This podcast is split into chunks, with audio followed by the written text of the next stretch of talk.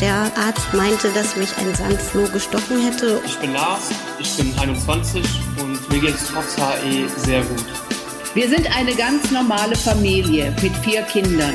Mein Mann und unsere beiden Söhne haben HAE. Ein normales Leben ist heute mit HAE und den derzeitigen Therapien sehr gut möglich. Hallo und herzlich willkommen zu einer neuen Podcast-Folge Leben mit HAE. Ich bin Birgit Lechtermann und darf heute eine HAE-Patientin aus Österreich begrüßen, die es sich zur Aufgabe gemacht hat, andere Betroffene zu unterstützen und über HAE aufzuklären. Wenn Sie heute zum ersten Mal in unseren Podcast hineinhören, dann fragen Sie sich jetzt vielleicht, was ist das HAE? Vielleicht haben Sie vom hereditären Angioödem, dafür steht nämlich die Abkürzung HAE, noch nie etwas gehört. Es ist eine seltene genetische Erkrankung, die starke Schwellungen der Haut und Schleimhäute an verschiedenen Körperteilen verursachen kann. Viele Menschen mit HAE haben auch in unserem Podcast berichtet, dass sie jahrelang vergeblich auf eine richtige Diagnose gewartet haben, immer wieder unter Schwellungsattacken gelitten haben, Dabei ist HAE heute so gut behandelbar, sodass Betroffene sich frei bewegen können und keine Angst mehr haben müssen, durch eine unerwartete Schwellungsattacke in Gefahr zu geraten. Bevor ich jetzt Adelheid Huema begrüße, noch der Hinweis, dass auch diese Folge wieder eine Produktion von Takeda ist. Jeder Mensch mit einer Erkrankung kann nachfühlen, wie gut es tut, sich mit anderen Menschen, die ebenso betroffen sind, auszutauschen. Und da sind wir schon bei einem überaus wichtigen Thema. Hilfe zur Selbsthilfe. Adelheid Huema hat vor 15 Jahren in Österreich HAE Austria Hilfe zur Selbsthilfe gegründet. Als HAE-Betroffene kann sie leider auf einen langen Leidensweg zurückblicken, aber sie hat sich nie entmutigen lassen, sondern sie möchte durch ihre Aufklärungsarbeit anderen HAE-Erkrankten helfen. Herzlich willkommen, sage ich da, liebe Frau Huemer. Guten Tag. Ganz zu Beginn wollen wir Sie natürlich ein wenig näher kennenlernen. Sie kommen aus Linz, sind Lehrerin für Deutsch und Geschichte. Ja, und mehr weiß ich schon gar nicht. Erzählen Sie. Ja, guten Tag noch einmal. Also, Hoema Adelheid ist mein Name. Ich bin bereits 59 Jahre alt, wohne nicht genau in Linz, sondern am Land, in einem Häuschen am Land, äh, habe Familie und bin nach wie vor voll berufstätig und auch gerne berufstätig. Das hört man gerne. Welche Klassen unterrichten Sie? Ja, das ist Pflichtschule von 10 bis 14 und heuer die Hauptklasse, die unterrichte, das ist die vierte, vierte Klasse Mittelschule, die eben dann abgehen nach diesem Jahr. Seit wann wissen Sie von Ihrer HAI-Erkrankung? Eigentlich also diagnostiziert wurde diese Krankheit in meinem 21. Lebensjahr, also beinahe 22, als ich mein erstes Dienstjahr als Lehrerin antrat. Die ersten Attacken traten aber mit meinem vierten Lebensjahr auf, also es dauerte 17 Jahre, eigentlich schlimme 17 Jahre bis zur Diagnose. Deshalb habe ich zu Beginn auch von einem langen, langen Leidensweg gesprochen. Wie war das denn während des Studiums oder während Ihrer ersten, wie Sie gesagt haben, Dienstjahre? Hat Sie das stark beeinträchtigt?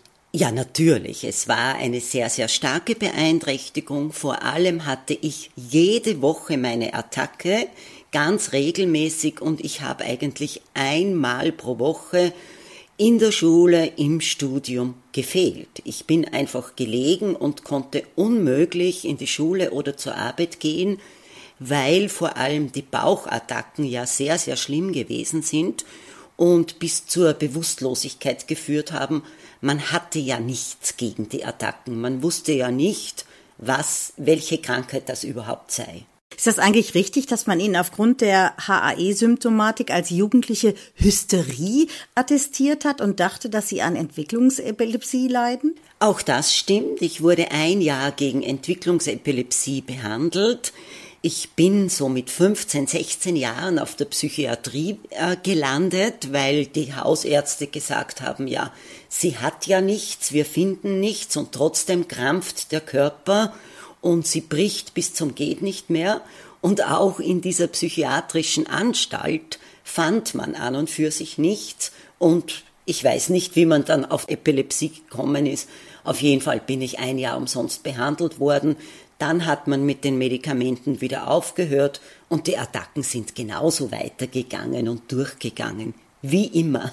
Aber wenn ich mir das mal erlauben darf zu sagen, wie schrecklich ist das denn, dass man sie da ein Jahr lang praktisch psychisch behandelt hat äh, und völlig, völlig falsch. Man hat mich eigentlich viele Jahre psychisch behandelt, ja. Äh, psychisch behandelt hat mich auch schon meine Familie, indem sie mich in der Attacke einfach auf die Füße gestellt haben und gesagt haben, geh, lauf, tu was, weil es gibt es nicht, du bist nicht krank. Ich stamme aus einer gesunden Familie, wo an und für sich noch nie jemand so regelmäßig krank war wie eben ich. Und ich bin halt gegangen, bis ich wieder umgefallen bin. Ich bin relativ hart geworden dadurch sage ich jetzt im Nachhinein. Schön war es nicht. Normalerweise sagt man oder in vielen Fällen sagt man, dass HAE eine familiäre genetische Erkrankung ist. Sie haben uns gerade gesagt, nee, in meiner Familie war niemand erkrankt. Sie die erste? Ja, ich bin die erste. Bei mir muss es eine Mutation gewesen sein. Es wurden meine Eltern damals untersucht, als es diagnostiziert wurde. Sie hatten kein HAE. Bei mir muss es eine Mutation gewesen sein. Jetzt haben Sie ja wahrscheinlich viele ärztliche Gespräche hinter sich. Ist Ihnen eines davon ganz besonders in Erinnerung geblieben? Ich würde mal sagen, es ist das, als man endlich HAE diagnostiziert hat und es war dann der erste Arzt, der mich verstanden hat, der gewusst, der über die Attacken eben Bescheid gewusst hat und ja, der mir mit Verständnis entgegengekommen ist und nicht gesagt hat, du oder sie haben ja nichts. Ja, das war eine enorme Erleichterung. Und ja, ich hatte endlich eine Krankheit, auch wenn sie niemand gekannt hat und ja, das Verständnis trotzdem ein geringes war, vor allem bei unserem Land. Aber gut, ja, wenigstens gab es dann die ersten Medikamente dagegen, die auch noch schlecht waren, aber bitte. Aber sie strahlen in Erinnerung an das Gespräch. Äh, das hört sich ungefähr so an, als wäre da eine zentnerschwere Last wirklich von ihrem Herzen gefallen. Da ist ein Arzt, der hört mir zu, der sagt mir tatsächlich, es gibt eine Erkrankung. War das so? Ja, so war das. Ganz genauso, wie Sie das beschreiben. Haben Sie denn Tipps für Betroffene, um das Beste aus solchem Gespräch mit einem Arzt, mit einer Ärztin herauszuholen? Sie haben ja viele Gespräche hinter sich. Äh, ich würde einmal sagen, ganz, ganz wichtig ist, bei der Symptomatik zu bleiben. Also nicht auszuholen, nicht jammern über, über, über die Schmerzen, die man hat, sondern ganz, ganz klar und verständlich sagen, da habe ich die Schwellungen, da tut es weh, es ist nur zu diesem bestimmten Zeitpunkt, wann beginnt es, wann hört es auf? Und auf eventuelle Trigger zu achten. Trigger wie irgendwelche Infektionskrankheiten, die sind ja sehr, sehr hoch. Oder wie das auch jetzt mit der Corona-Pandemie war, natürlich, wenn man eine Infektion hat, dann hat man vermehrt Attacken da helfen die besten Medikamente der Welt nicht. Gibt es etwas, was Ihnen auf Ihrem Weg besonders geholfen hat? Also eine Person, natürlich haben wir jetzt schon von dem Arzt gehört, der die Diagnose gestellt hat, aber vielleicht auch ein Ritual, ein guter Ratschlag oder was auch immer. Also äh, Rituale, Ratschläge, nein, habe ich auch nicht bekommen, Ratschläge. Äh, von den Personen muss man schon dazu sagen, dass es ganz, ganz wichtig ist, dass man um sich ein Netz hat von Menschen, die einem verstehen. Bei mir war es immer ein fixer Freundeskreis, der wusste Bescheid, es gibt das, irgendwann äh, haut die Heide wieder einmal um, wir tragen sie nach Hause. Ich wurde von der Schule effektiv nach Hause getragen. Man hat damals keine Rettung gerufen oder sonst was, was hätte man denn sonst gemacht? Und irgendjemand ist da, der Verständnis hat und eigentlich nur wartet, bis die Attacke wieder vergeht oder bis die ärgsten Schmerzen wieder weg sind. Der mir ein Glas Wasser bringt, beziehungsweise Schmerztabletten bringt. Also ein kleiner, fixer Freundeskreis, nicht äh, das Große, nicht herumerzählen, allen Menschen erzählen, man hat da irgendetwas, aber das ist ganz, ganz wichtig. Wie Sie das gesagt haben, irgendwann haut's die Heidi da mal wieder um, ja? Ja, genau. Und trotzdem sind Sie so ein positiver Mensch. Also Sie sitzen mir hier gegenüber, wir sind ja auch noch äh, bildschirmmäßig verbunden und Sie lachen und sind fröhlich. Wie haben Sie sich das bewahrt? Das weiß ich nicht. Vielleicht durch ein, ein, normales Leben. Durch ein normales Leben. Also ich habe immer Sport betrieben. Ich habe äh, eigentlich in, in den Zwischenphasen nicht viel an HAE gedacht, sondern alles gemacht, was andere Menschen auch gemacht haben. Ich bin auch viel gereist. Ich habe in, in, in, in vielen Ländern der Welt leider dann auch die Krankenhäuser erlebt, keine Frage. Aber das Risiko war dabei, das habe ich auf mich genommen und habe ein möglichst normales Leben geführt. Wann haben Sie beschlossen, ich möchte gerne anderen helfen? Das geht am besten durch einen Austausch, durch ein Miteinander und Sie haben sich dazu entschlossen, eine Selbsthilfegruppe zu gründen. Warum? Warum? Also der Anstoß dazu kam eigentlich aus Deutschland. Ja, ich hatte auch noch eine andere Erkrankung, so äh, ja, auch das gibt es. Man hat ja nicht nur HAE und habe dann die Selbsthilfegruppe in Deutschland gefunden und bin nach Deutschland gefahren, habe die Frau Schauf kennengelernt, die Frau Lucia Schauf, die ja heute noch diese Selbsthilfegruppe führt. Und die hat dann eben zu mir gesagt, Heidi, Österreich ist ein weißer Fleck auf der Landkarte. Eigentlich sollte man da auch einmal was machen. Und ich habe dann überhaupt erst in Deutschland einen zweiten HAE-Erkrankten aus Österreich kennengelernt. Und wir beide haben dann gesagt, gut, wir tun uns zusammen, wir schauen, dass wir in Österreich weitere Patienten finden und wir schauen, dass wir uns vernetzen und dass wir in, in, im Sinne etwas zusammenbringen. Ja. Und Sie haben ganz schön was zusammengebracht. Bleiben wir nochmal bei den Anfängen. Es ist gar nicht so einfach, so eine Selbsthilfegruppe zu gründen, wie man denkt. Ähm, mit welchen Schwierigkeiten wurden Sie da konfrontiert? Naja, mit, äh, die erste große Schwierigkeit war einmal, dass wir gar nicht genug Betroffene hatten in Österreich, die wir kannten, um überhaupt einen Vorstand zu gründen. Also wir haben den Vorstand einmal gegründet und haben unsere Familienangehörigen eingesetzt im Vorstand, mit hineingenommen. Wir waren ja anfangs nur zu zweit, ja. Und dann hat uns eigentlich ein Arzt aus Graz sehr geholfen, um noch andere Patienten zu finden, die Interesse hatten, äh, hier etwas zu tun. Beziehungsweise auch eine Mutter, die selber gar nicht betroffen gewesen ist, aber ihre Tochter sehr stark betroffen war, war und ist. Äh, und äh, da gibt's ja immer auch eine große Bereitschaft, eben etwas zu tun. Die Anfänge waren sehr, sehr klein und sehr, sehr langsam haben wir uns entwickelt, weil in Österreich eigentlich die Menschen nicht bereit waren, überhaupt über das HAE zu sprechen. Das ist, glaube ich, auch nochmal ein wichtiger Punkt. Man muss so eine Bereitschaft entwickeln. Und wenn man sich dann austauscht, das haben aber auch viele in unserem Podcast gesagt, fühlt man sich erleichtert, fühlt man sich besser, fühlt man sich aufgehoben und auch verstanden. Ja, so ist es. Die, die Menschen wollen am Anfang gar nicht sprechen über das HAE. Also sie verstecken sich mit dieser Krankheit. Sie ist einfach sehr wenig bekannt. In der Zwischenzeit ist man gesund, man merkt nichts. Wenn man uns sieht, dass man eigentlich eine, äh, ja, trotzdem starke Krankheit hat oder, oder eine Krankheit, die das Leben extrem beeinflusst, und äh, so versteckt man sich während der Attacken, versteckt man sich und sonst tut man, als wäre eh nichts gewesen, würde ich einmal sagen. Was hat sich denn, das ist ja eine lange Zeit, dass Sie jetzt schon 15 Jahre sozusagen sich austauschen, dieses Netzwerk pflegen. Was hat sich in diesen Jahren verändert für Patientinnen und Patienten mit HAE? Was hat sich verbessert oder gibt es auch etwas, was sich verschlechtert hat? Na, ich würde, würde mal sagen, es hat sich wirklich alles zum Besseren gewendet. Also verschlechtert hat sich einmal gar nichts. Ich weiß, als wir in Österreich, also als ich vor 16, 17 Jahren damit begann, waren wir alle nur auf diesen männlichen Hormonen, auf diesen Danazolol.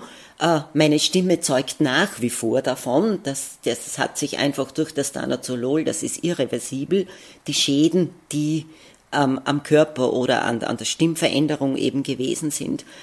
Äh, wir haben schön langsam gelernt, dass wir uns selber spritzen können. Also das haben wir eigentlich in der Gruppe äh, durchgesetzt, weil auch das war in Österreich nicht erlaubt. Es wurde am Anfang immer gesagt, ja, die Medikamente sind teuer, womöglich spritzen wir uns, weil wir lustig sind. Macht aber sicher niemand, ja, oder, oder wir nehmen zu mhm. viele Medikamente, das wäre alles schlecht. Und vor allem hat sich die Qualität der Medikamente natürlich gesteigert, beziehungsweise gibt es viel mehr Medikamente jetzt am Markt und wir können sogar etwas aussuchen. Das ist wunderbar. Ich möchte noch mal auf einen Punkt zurückkommen, glaube ich, der ganz wichtig ist. Sie haben vorhin gesagt, die Patienten, Patientinnen hatten anfänglich, viele hatten anfänglich Hemmungen, über ihre Erkrankung zu sprechen. Gibt es etwas aus Ihrer Sicht, was helfen kann? Was kann jeder Einzelne tun, um da offener zu werden und zu sagen, ja, ich habe auch HAE? Äh, wichtig wäre es, die Bekanntheit äh, der Krankheit äh, zu steigern. Ganz allgemein. Es wissen ja viele Ärzte nicht einmal, was HAE ist, beziehungsweise wie man mit HAE gut oder gut oder schlecht leben kann. Ja, die sagen, na gut, wegen so einer kleinen Schwellung ein teures Medikament geben, das ist ja alles Blödsinn, brauchst dich nicht spritzen, gib gib eine Ruhe. Zu mir wurde gesagt, gib eine Ruhe. Das ist ja, da ist ja eh nichts dabei. Dass die Krankheit weiter fortschreitet oder, oder sich mit der Krankheit zu beschäftigen. Es gibt auch viele Hausärzte, die, die finden es gar nicht der Mühe wert, sich überhaupt mit dieser Krankheit zu beschäftigen. Meiner Meinung nach wäre es einmal wichtig, äh, eben die Bekanntheit der Krankheit zu steigern, damit die Leute dann sagen, ja, das habe ich, dagegen kann man was tun und äh, wir sind überhaupt bereit, eben uns zu vernetzen und mit der Krankheit gut zu leben. Vernetzung ist ja auch Ihr Hauptziel mit Patienten und Patientinnen. Was ist eigentlich Ihr zentrales Anliegen? Ja, zentrales Anliegen ist eben äh, die Bekanntheit der, der Krankheit zu steigern, dass einmal äh, ich glaube, es ist in Deutschland besser. In Deutschland wissen viel mehr Ärzte über diese Krankheit Bescheid. Das ist in Österreich nach wie vor nicht so. Das muss man äh, wirklich so sagen. Und dann äh, die Leute dazu bringen, dass sie einfach in der, wenigstens einmal in der geschützten Gruppe äh, offen reden, sagen, wie geht es mir und dass wir sagen, du darfst dir diese Medikamente geben, du brauchst kein schlechtes Gewissen zu haben, dass du eben gegen das HAE spritzen musst, beziehungsweise dass du überhaupt teure Medikamente verwenden musst, weil es wird uns auch immer wieder ein schlechtes Gewissen gemacht, weil eben die Medikamente sehr teuer sind, die Krankenkassen das nur teilweise verschreiben, beziehungsweise sagen, in diesem Monat darf man nur fünf Packungen verbrauchen oder nur sechs Packungen verbrauchen, dann kriegt man nichts mehr. Und so äh, ist das natürlich sehr, sehr schwierig. Sie bieten auf Ihrer Homepage sogar eine täglich besetzte Patientinnen-Hotline an. Ähm, wird diese viel genutzt und mit welchen Themen kommen die Menschen zu Ihnen? Sie wird viel genutzt, sie wird aber vor allem genutzt von Menschen, die noch nicht diagnostiziert sind. Es gibt sehr viele Leute, die schauen eben äh, im Internet, wenn sie Schwellungen haben, was könnte das sein? Und die rufen dann an. Ich kann sie dann nur einmal an die Zentren verweisen. Ich frage sie natürlich und, und äh, weiß ja viel über die Krankheit verweise sie auf die Zentren dann und dann melden sie sich wieder, wenn sie wissen, dass sie HAE haben. Angehörige, ja, selbstverständlich Mütter von Kindern, aber da pressiert es dann, da brennt es dann, das Kind hat gerade eine Attacke, die Attacke vergeht nicht so schnell, die Kinder können ja durchwegs nur, man muss sie intravenös spritzen, damit es überhaupt schnell geht, dass die Attacke vergeht. Ja, es ist nicht einfach. Ein zentrales Thema, auch immer wieder in Gesprächen hier mit Ärztinnen, Ärzten, Forschern rund um das Thema HAE, ist immer wieder Lebensqualität. Warum ist das Engagement für Patienten und Patientinnen und für ihre Lebensqualität so wichtig? Äh, weil die Menschen oft nicht wissen, wie sie gut mit dieser Krankheit umgehen können. Äh, es gibt viele Menschen, äh, die warten von einer Attacke auf die anderen. Die trauen sich dann nichts mehr zu unternehmen. Die sagen dann, nein, ich gehe, ich traue mich nicht, diesen Ausflug zu machen, auf diesen Berg zu gehen, Ski zu fahren, weil es könnte ja etwas kommen. Und man muss schon immer wieder die Menschen aufbauen und sagen, versuchen wir ein normales Leben, nicht warten. Wir haben mittlerweile gute Medikamente. Schauen, dass man die Medikamente gut lagert, mitnimmt. Also man muss wirklich, man kann mittlerweile viele Ratschläge geben, um eine gute Lebensqualität zu erreichen. Was wünschen Sie sich für Ihre Selbsthilfegruppe? Was fehlt? Was könnten Sie gut gebrauchen? Na, was fehlt? Nein, es, es, passt, es passt eigentlich soweit. Ja, Hilfe kann man immer gebrauchen in der Selbsthilfegruppe, das ist ganz klar. Dass gerade wenn man Obfrau ist, dass viel Arbeit an einem hängen bleibt und man mit dem sozialen Medien ja vielleicht manchmal auch auf Kriegsfuß ist oder nicht so schnell ist, ja, wie vielleicht, wie vielleicht junge Menschen gut gebrauchen könnten wir junge Menschen in der Selbsthilfegruppe, die uns behilflich sind, um, um eben soziale Netzwerke zu bedienen. Das wäre etwas ganz, ganz Feines. Dann starten wir doch hier einen Aufruf. Junge Menschen hören auch Podcasts. Also Aufruf gestartet in Österreich. Wer sich mit IT, mit sozialen Medien auskennt, bitte mal die Selbsthilfegruppe von Frau Huema kontaktieren. Und da sind wir auch schon bei einer wichtigen Sache, nämlich bei ihrer Website. Die sagen Sie uns auch ganz kurz mal eben. Ja, das ist www.hae austria.at. So, da haben wir alles gesagt, alles Wichtige. Nein, eine Abschlussfrage habe ich doch. So fröhlich, so wirklich gut gelaunt, so positiv, wie Sie rüberkommen. Gibt's was, was Sie sich noch für die Zukunft wünschen? Was wünsche ich mir für die Zukunft? dass es mit der, mit der Medikation von HAE so gut weitergeht, wie es in den letzten Jahren gegangen ist. Ich muss mich bei allen Pharmafirmen wirklich bedanken, dass sie sich so um eine seltene Krankheit annehmen und uns so gute Medikamente ermöglichen. Ja, und ich wünsche mir, dass die Krankenkassen das auch weiterhin für uns bezahlen und dass wir keine Sorgen, Sorgen haben auf finanzieller Ebene und dass es dann nicht heißt, nein, das ist so teuer, das wird nicht mehr bezahlt. Wir hoffen eigentlich, dass das so bleibt, beziehungsweise noch ein bisschen besser wird. Das war ein schönes Schlusswort. Dann bedanke ich mich ganz herzlich und alle, die uns zuhören, wenn Sie noch mehr Informationen grundsätzlicher Art über HAE haben möchten, da gibt es auch die Website www.lebenmithae.de. Liebe Frau Huemer, bleiben Sie wie Sie sind. Alles Gute. Dankeschön. Auf Wiedersehen. Tschüss.